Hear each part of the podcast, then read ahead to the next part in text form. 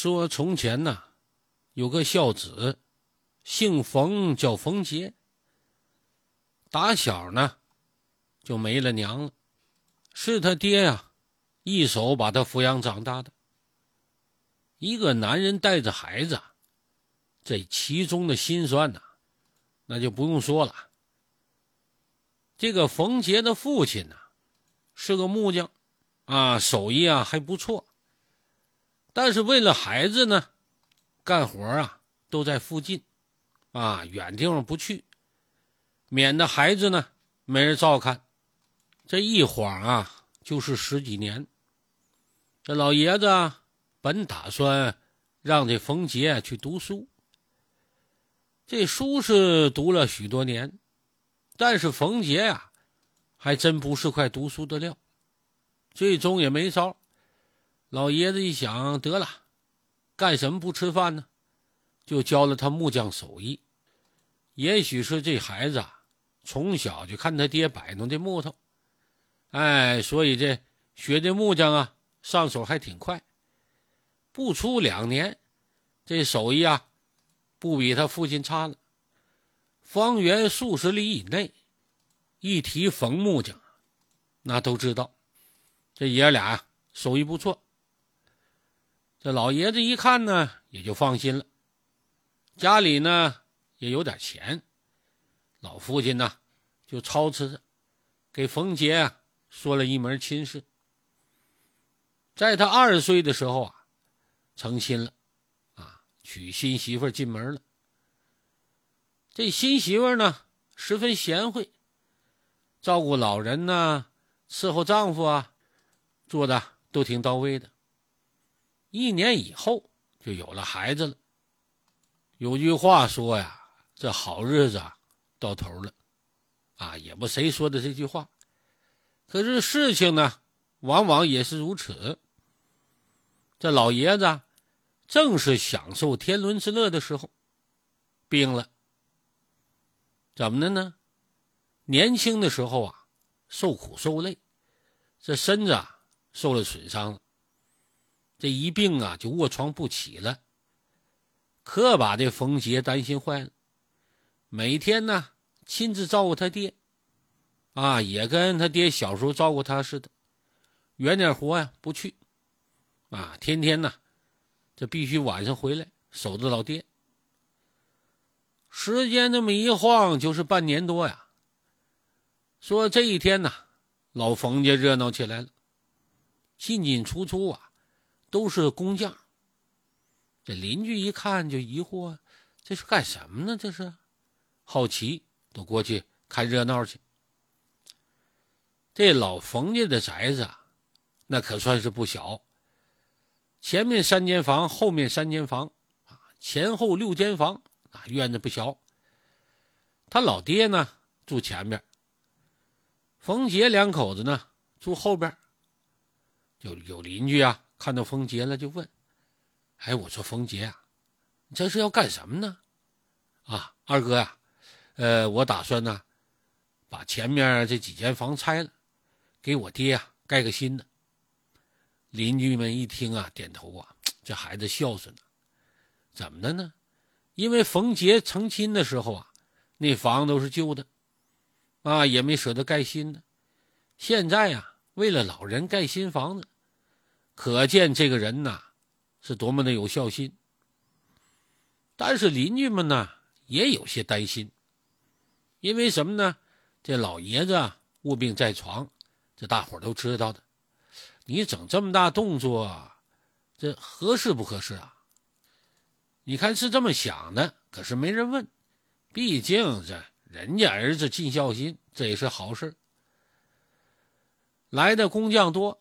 两天之内就把前面三间房子给拆了，随即就开始收拾，就准备盖新的。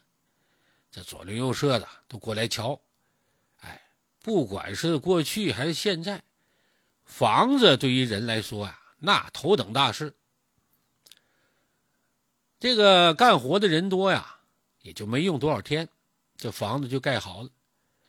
可是大伙一看呢，这新盖的房子啊。都十分惊讶，这怎么盖的这房子？这房子怎么了？三间房子，只有一道门，没窗户。啊，这哪有这么盖房子的？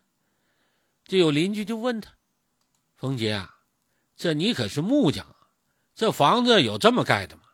啊，你这是盖房子呢，还是修坟呢？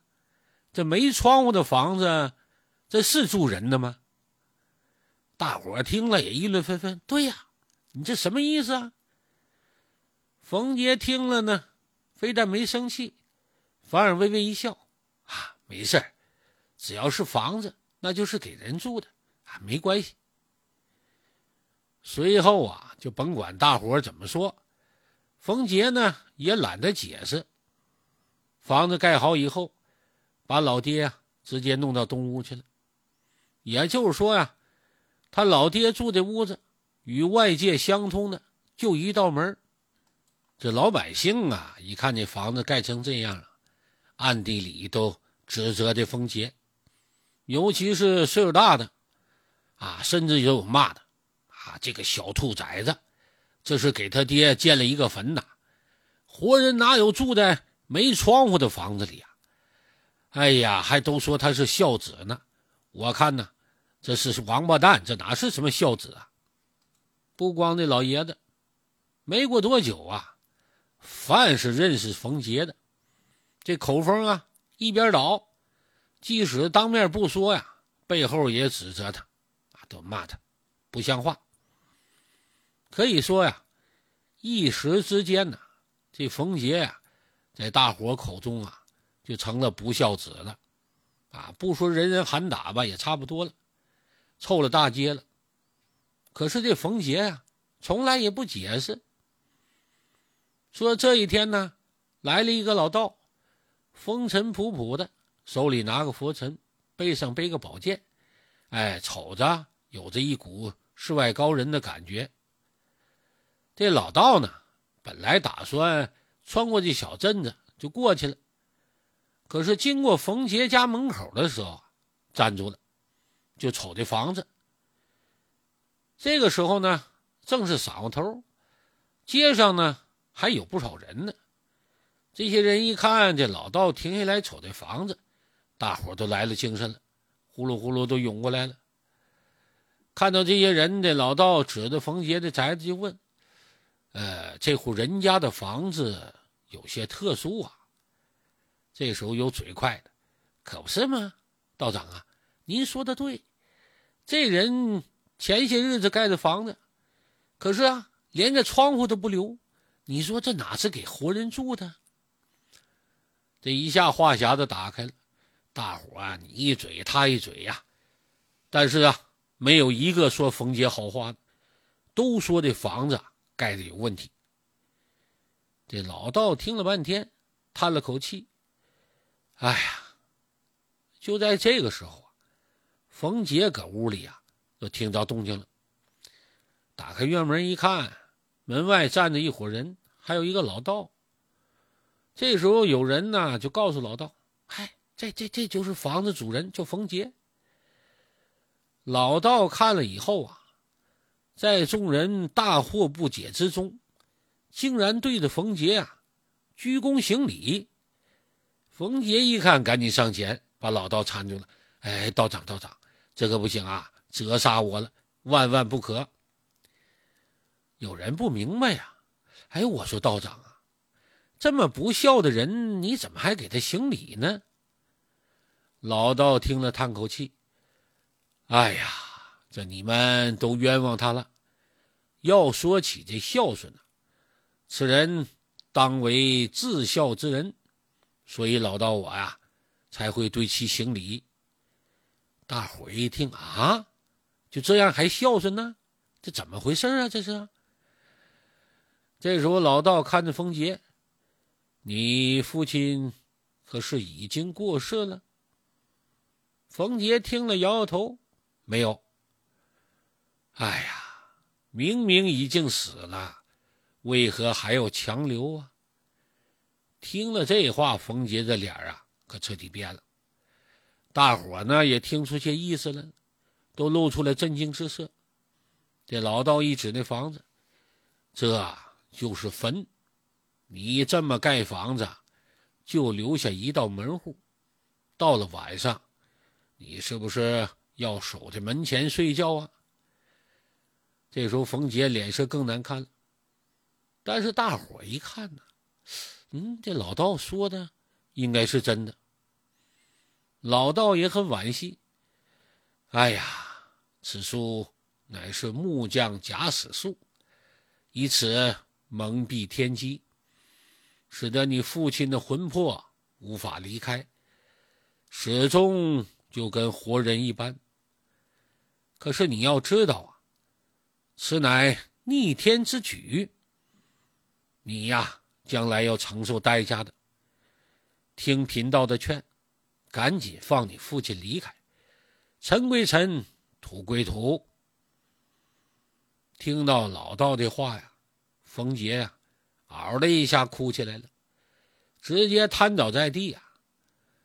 直到这个时候，大伙就听明白了，感情这冯杰做了这逆天之举，强行留着已经死去的老爹住在这屋里。